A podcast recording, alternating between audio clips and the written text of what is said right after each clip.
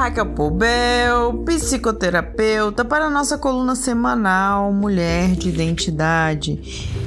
E o ano tá acabando. Gente, 2022 está acabando. Eu não gosto muito de antecipar as coisas, sabe? De ficar assim logo.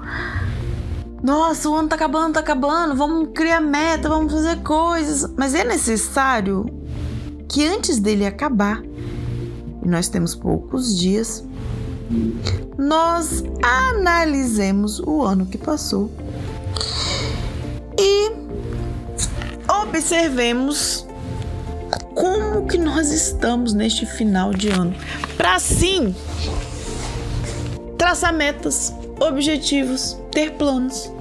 O ser humano ele é ritualista, ele precisa de rituais. E o final do ano é uma hora ideal para um ritual. E ter metas é um ritual. Gente, eu não tô falando de pular onda, nada disso, nada místico. Eu tô falando de usar a mente, traçar estratégias. Nós precisamos disso. O ano termina, finaliza um ciclo, nós precisamos observar o que deu certo, o que deu errado, o que precisa mudar e traçar metas. Aproveitar isso e fazer esse ritual de transição para o novo ano. Você conseguiu cumprir as metas de 2022? Ou você nem teve metas? Cuidou bem da sua saúde mental? E aí hoje eu quero falar com vocês de coisas simples que você pode incluir na sua rotina que são coisas simples, são coisas básicas que vão te ajudar a obter coisas fantásticas, coisas extraordinárias. Porque incluir na rotina algumas atividades de autocuidado vai promover para você uma vida mais saudável. Tanto na questão física quanto mental o básico, ele precisa ser feito, porque nós somos seres humanos. Então, se nós fizermos o básico, o extraordinário vem. Quer dicas básicas? Talvez você já ouviu isso, mas não levou a sério. E hoje eu tô aqui como uma pesquisadora da mente, uma estudiosa das emoções, para te dizer: faça o básico, siga essas dicas. Você vai conseguir ampliar a sua visão e ter um ano bem diferente, transformar, transformado, melhor. E aí você vai conseguir atingir objetivos novos que este ano 2022 você não conseguiu. Bom, vou te dar 10 dicas. Primeiro, pratique atividades físicas. Aí quando fala em atividade física, você já imagina uma academia, uma aquele povo correndo, fazendo remo, fazendo bike, andando 70 km. Não. Eu vou sugerir para você uma atividade simples. Caminhe. Caminhe 20 minutos. Faça o básico pela sua saúde. Se você caminhar 20 minutos, dá uma volta no seu quarteirão. Sabe? Uma volta no quarteirão já dá 20 minutos. Você já vai estar tá cumprindo a sua meta para o corpo produzir os remédios naturais do bem-estar, produzir os remédios naturais que vão dar saúde, imunidade para o seu corpo. Então a primeira dica é: faça 20 minutos de atividade física. Já é o suficiente. Você pode andar um quarteirão a pé, dançar um, cinco músicas já dá 20 minutos de atividade. Faça o que, te, que tiver ao seu alcance, mas faça. Dica número 2. Busque uma dieta balanceada e hidrate-se.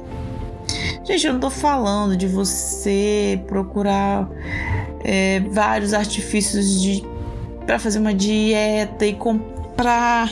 Tem gente que fala não tem dinheiro para fazer dieta. Gente, Vamos traçar um simples, uma meta simples de alimentação? Descasque mais e desembrulhe menos. Consumo máximo de coisas naturais. Beba muita água. No mínimo 2 litros de água, gente, por dia. Eu carrego uma garrafinha para onde vou, isso me ajuda muito a bater essa meta de 2 litros diário.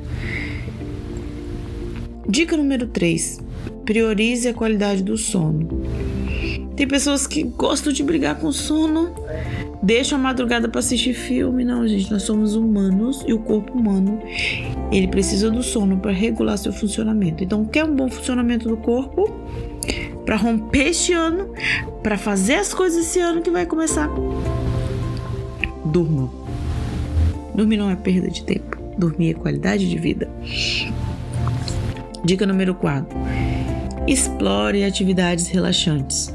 O que te faz bem, gente? Uma meditação, uma música, ficar sozinho. Faça coisas que te façam bem, que te deixem relaxado. Cozinhar, que mais? O que, que te deixa relaxado? Invista em você, nos seus hobbies, algo que te faça bem. Isso vai deixar você mais tranquilo, mais calmo, com a cabeça mais leve para você pensar em assuntos pesados quando for hora de pensar. Dica número 5. Cuide bem dos seus relacionamentos. Ouça mais, pergunte antes de embates Relacione bem consigo e com o outro. Então, cuide dos seus relacionamentos consigo e com o outro. Quando você vê que os, sua vida tá difícil com alguma pessoa, que seu relacionamento tá difícil, ouça essa pessoa. Dê um voto de confiança, ouça mais. Pergunte mais por que que tá assim, o que, que pode ser feito. Ao invés de apontar o dedo, isso vai ajudar seu relacionamento com essa pessoa na comunicação fluir. Também invista, invista tempo de qualidade com as pessoas que você ama. Isso vai te ajudar a manter esses relacionamentos. Muitas vezes as pessoas pensam assim: ah, é minha mãe, é meu marido, eu não preciso dar tanta atenção. Quando chega uma visita que eu vou dar atenção. Não, gente. Invista tempo de qualidade com quem você ama. Isso vai te ajudar nos seus relacionamentos. Dica número 6. Valorize sua personalidade. Seja autocompassivo consigo. Se observe, se valorize. Não se julgue. Valorize quem você é. Valorizar quem você é é muito importante para que você se aceite, se observe, se transforme, se melhore. Então, valorize quem você é, é primordial para o seu amor próprio. Dica número 7. Aprenda a lidar com situações estressantes. Será que realmente é, preciso brigar para ter razão numa situação estressante? Será que eu preciso ficar chateada porque arranharam meu carro? Ou porque furou o pneu do carro? Ou porque acabou o gás na hora do almoço? Sabe? São coisas que às vezes são tão pequenas, as pessoas fazem tirar a paz. Então, como eu posso lidar com situações estressantes? Aprenda a lidar com elas. Elas que vão mandar no seu modo de agir ou você vai decidir como você vai agir perante elas? Dica número 8: doe-se, se entregue, esteja presente, atenção plena em tudo que fizer, foque sabe? Tenha foco. Se eu tô comendo, eu tô comendo, eu me dou para aquele momento. Eu estou ali de corpo, de mente, ali comendo, sentindo o sabor. Se eu tô conversando com alguém, eu tô olhando nos olhos. Se doe às situações, aos momentos. Viva em atenção plena. Isso faz total diferença para você valorizar a vida e as coisas que estão acontecendo. Dica número 9 tenha metas e objetivos realistas. Anote as coisas que realmente pode colocar em prática. Crie metas reais. Sabe? É, são metas que você vai conseguir colocar em prática. Vamos supor que você nunca. É, você não faz exercício físico nenhum. E você vai falar bem assim: Ah, eu quero em dois meses correr uma maratona. Você não vai conseguir, né? São 42 quilômetros. E você não faz exercício físico nenhum. Então tenha metas realistas. Porque senão você vai falar assim: Poxa, nada dá certo para mim. Mas você traçou uma meta que não era congruente, não tinha como se realizar. Né? Vou, ter, vou fazer uma pós-graduação em um mês. Não existe isso. Então a meta tem que ser realista. Que aí você não vai ficar frustrado à toa porque não conseguiu realizar. Dica número 10. Não tenha medo de pedir ajuda. Essa é a dica mais importante. Quantas pessoas estão sobrecarregadas porque não têm coragem de pedir ajuda? Nem dentro de casa. Até as crianças podem te ajudar, sabe? Deve pedir ajuda. E, e explicar: mamãe não dá, dá conta sozinha, mamãe não consegue sozinha. Vem ajudar a mamãe. Converse, peça ajuda. Tudo bem precisar de ajuda. Você pode transformar a sua vida quando você se põe nesta posição de vulnerabilidade, de que precisa de ajuda.